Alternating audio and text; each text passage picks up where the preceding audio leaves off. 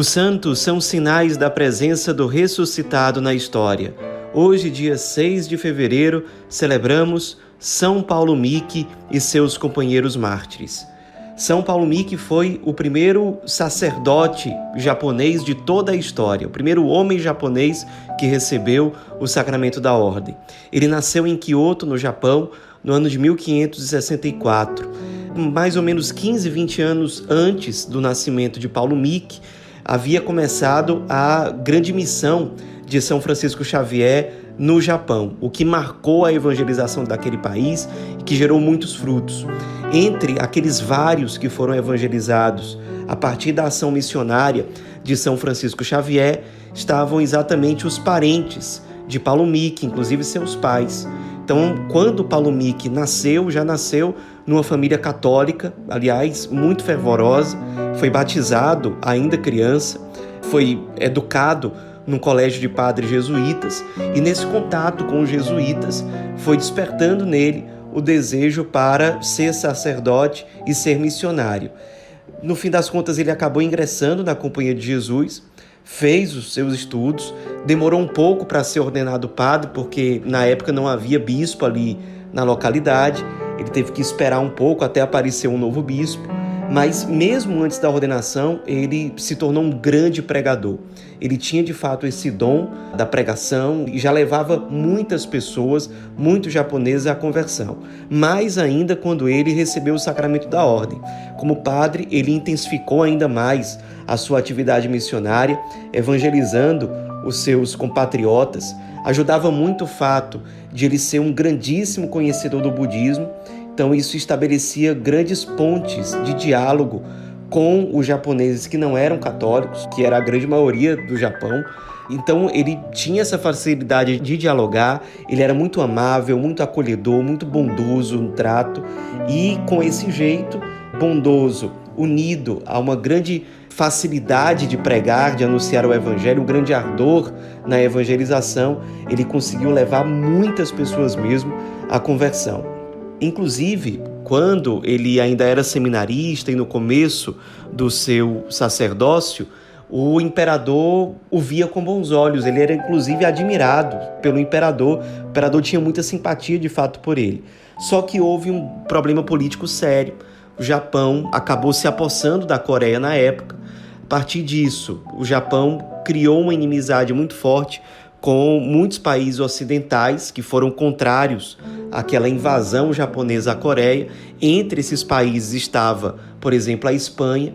Então foram se acirrando os ânimos entre Japão e Ocidente, e por conta dessa situação, o imperador que anteriormente era simpático a vários cristãos passou a perseguir muito severamente os cristãos, inclusive o próprio padre Paulo Micki. Nessa perseguição, Paulo Miki estava fazendo missão na cidade de Osaka com mais dois missionários. Os três foram presos.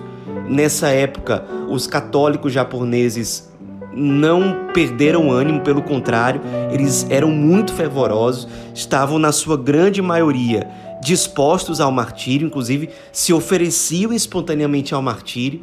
Quando algum católico era preso os outros iam na porta da prisão protestar, dizer que estavam dispostos a dar a vida também. Era uma pequena comunidade católica que havia no Japão, mas uma comunidade muitíssimo fervorosa. Paulo Mick se juntou a um grupo de mais 25 católicos que foram presos e que foram condenados à morte.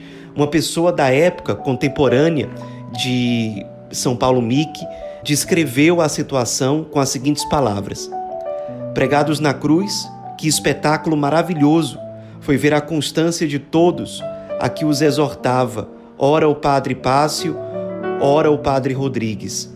O padre comissário mantinha-se sempre quase imóvel, com os olhos fitos no céu.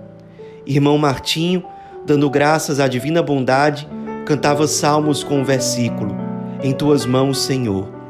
Também o irmão Francisco Blanco agradecia a Deus com voz clara Irmão Gonçalo dizia em voz alta a oração dominical e a saudação do anjo à Virgem Maria. Paulo Mique, nosso irmão, vendo-se colocado no mais honroso e elevado púlpito que jamais tivera, Começou por declarar aos circunstantes ser japonês e jesuíta e morrer por ter anunciado o Evangelho, e dava graças a Deus por tão grande e excelente benefício. Em seguida, pronunciou estas palavras: Tendo chegado a este momento, julgo que nenhum de vós acredita que desejo faltar à verdade. Declaro-vos, pois, que não há outro caminho de salvação fora daquele que os cristãos seguem. Esse caminho me ensina a perdoar aos inimigos e a todos que me ofenderam. Por isso, de boa mente, perdoo ao rei e a todos os responsáveis por minha morte, e suplico-lhes queiram ser iniciados pelo batismo cristão. Volvendo em seguida os olhos para os companheiros, começou a animá-los nesse combate extremo. No rosto de todos podia-se ver certa alegria, mas no de Luís, que tinha apenas 11 anos, era extraordinária. Um cristão gritou-lhe que em breve estaria no paraíso. Então, Luís fez sinal afirmativo com os dedos, atraindo para si os olhares de todos os presentes.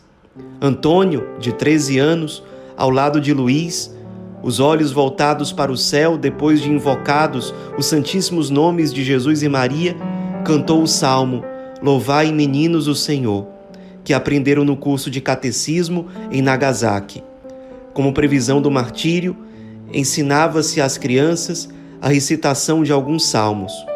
Outros exortavam os circunstantes a uma vida digna de cristãos. Com estes e outros atos, provaram sua disposição de morrer. E de fato foram mortos, foram levados para a cidade de Nagasaki, todos os 26 cristãos, entre eles o padre Paulo Micki, foram crucificados. Nenhum deles abriu mão da fé cristã. Todos abraçaram o martírio, todos aqueles que foram presos nesse grupo abraçaram o martírio com liberdade. Dentro desse grupo havia o padre Paulo Micki, jesuíta, também outros padres jesuítas, havia também frades franciscanos, crianças, jovens, idosos, pais de família, mães de família, um grupo de católicos verdadeiramente fiéis ao Cristo, à sua fé, à Igreja. Foram martirizados, crucificados no dia 5 de fevereiro de 1597. Aqueles católicos japoneses que não foram mortos se refugiaram perto de Nagasaki, às margens do rio Urakami, e ali algumas famílias ficaram vivendo de forma mais reservada, cultivando a sua fé de uma forma muito firme e muito corajosa, de modo que as sementes do catolicismo no Japão nunca sumiram, nunca desapareceram, fruto da fidelidade dos mártires e daqueles que permaneceram vivos, vivendo e testemunhando a sua fé.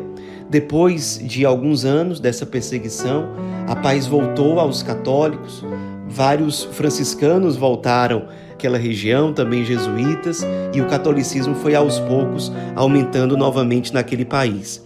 Paulo Mick e os outros 25 mártires foram finalmente canonizados no ano de 1862 pelo Papa Pio IX. Eles sempre foram uma grande fonte de inspiração para os católicos japoneses, os contemporâneos deles e aqueles que viveram depois. Nos inspiremos na firmeza, na coragem desses cristãos mártires, ou japoneses, ou que estavam fazendo missão no Japão. Que nós também tenhamos a mesma ousadia, a mesma coragem, peçamos ao Senhor a virtude da fortaleza. Nunca desanimemos em viver o Evangelho, em anunciar o Evangelho, em testemunhar o Cristo aonde Ele nos enviar. São Paulo Mique e seus companheiros mártires, rogai por nós.